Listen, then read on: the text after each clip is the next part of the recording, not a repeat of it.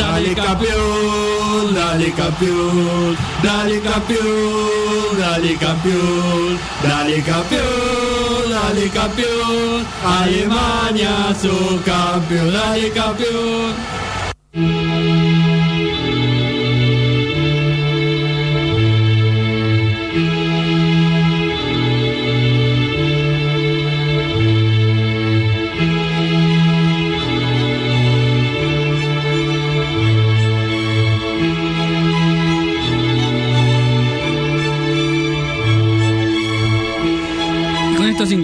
Violines es que arranca Urban Heims, el disco de The Verb.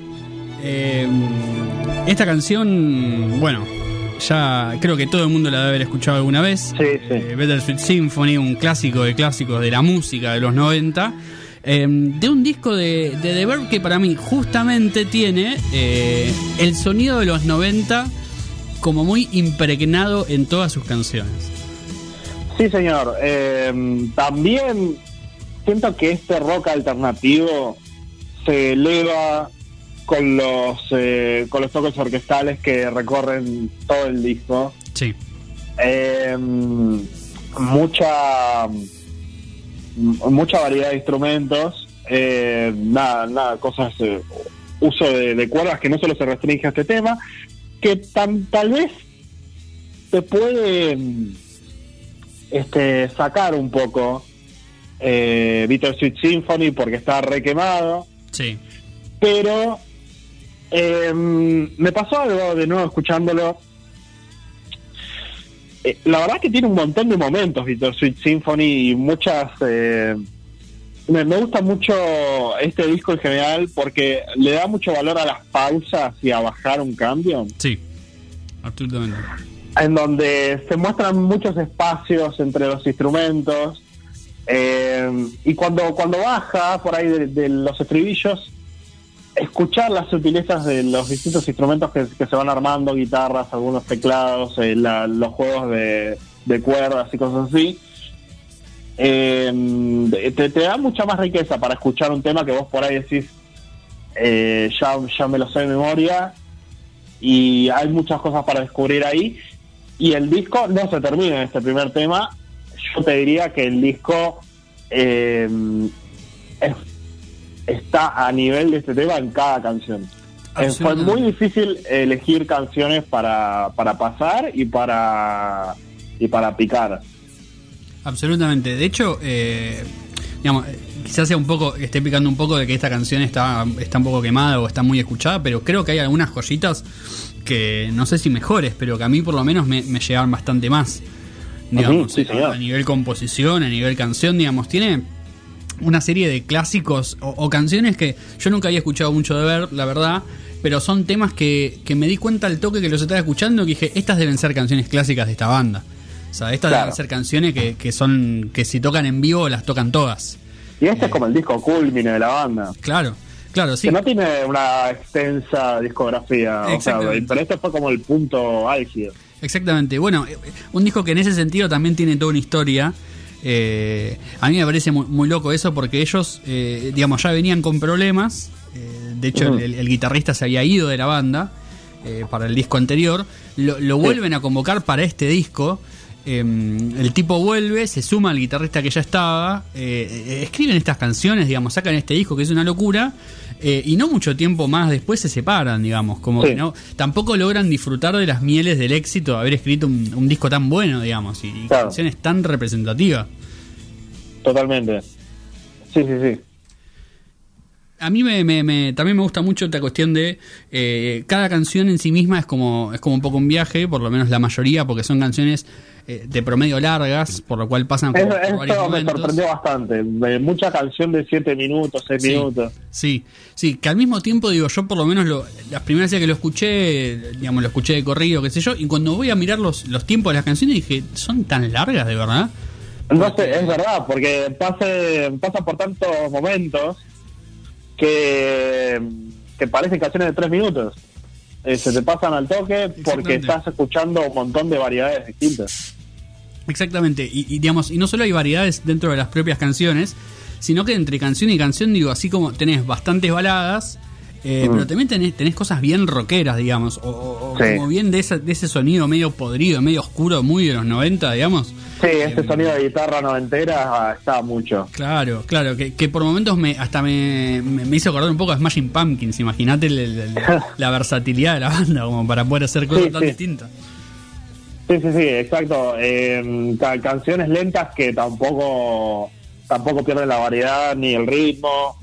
Eh, un, un abanico amplio de emociones y, y musicalidades distintas, sí, señor. Sí, y en eso, eh, de vuelta, digo, para alguien que no, que no había escuchado mucho de Bird, gratamente sorprendió, digamos, por... Yo pensaba que, o sea, una de dos, o todas las canciones eran parecidas a Bittersweet Symphony, eh, y tenían como solo ese estilo, o eh, era como agua en el desierto, digamos, era como, bueno, una banda What Hit Wonder. Eh, Claro. Pero te, me termino encontrando con muchas canciones que sé que me, voy- se me quedan, o sea, al principio se me quedaron ya en la cabeza eh, horas después de haber escuchado el disco, digamos, como que de golpe estaba ahí con algunas canciones. Eh, y canciones Sí, que... sí, sí, no. Una, una banda completa. Sí, y, y canciones, digo, que al toque que empiezan a, a sonar ya, digamos, sabés qué canción es y tenés ganas de escucharla, como que te parás la oreja para escucharla de vuelta, eh, aún habiendo Claro. escuchado más de una vez. Em, en eso sí, es un disco, digamos, es un disco que termina siendo largo porque dura como una hora, creo, una cosa así. Eh, Pero es una hora que realmente vale mucho la pena. Y, y- digo, lo digo yo que no me gusta mucho el Britpop, el Britpop en general, no es Ah, algo que me atrape. Eh, y así todo, digo, este disco me, en ese sentido también, gratamente sorprendido, digamos, como... Es más, cuando lo escuché, no, nunca me imaginé que era Britpop y poniéndome a buscar y demás veo que eran parte de la movida, eh, porque no lo sentí en el disco, no no no es algo que lo escuché y dije, esto es esto es eh, Oasis, esto es Blair, digamos. Es que es como tan, está tan bien produ- producido que, mm, que es como atemporal casi. Sí. Eh, y, y podría haber sido tranquilamente un- una banda medio oasis en la que todo suene igual Tal cual.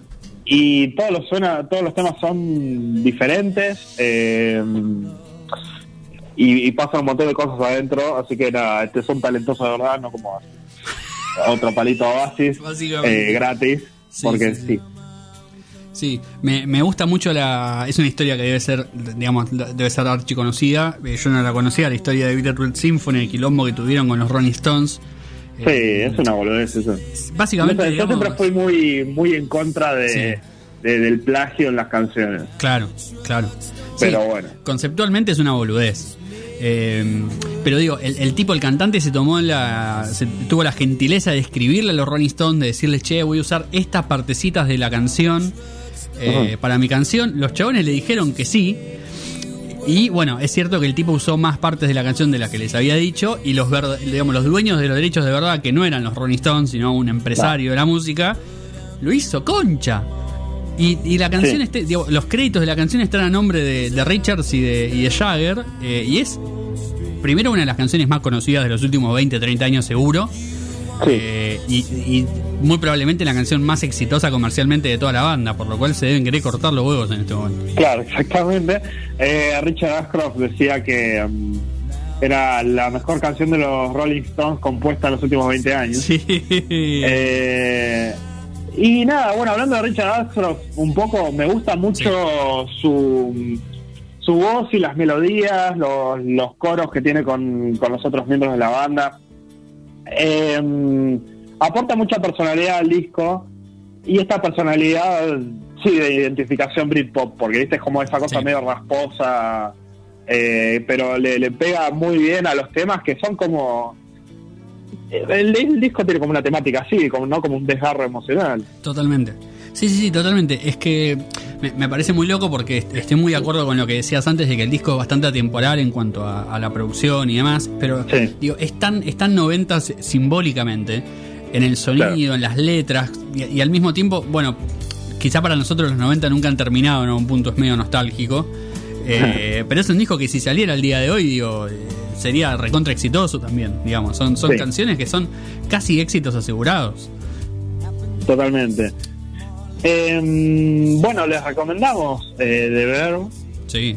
Eh, soy, creo que tienen tres discos, después sacaron uno creo en 2000 y pico. Eh, y este disco es sencillamente el mejor Urban Hymns de 1997. Vamos a pasar eh, One Day y Nacho nos tiene una historia tremenda para contar. Sí, prepárense.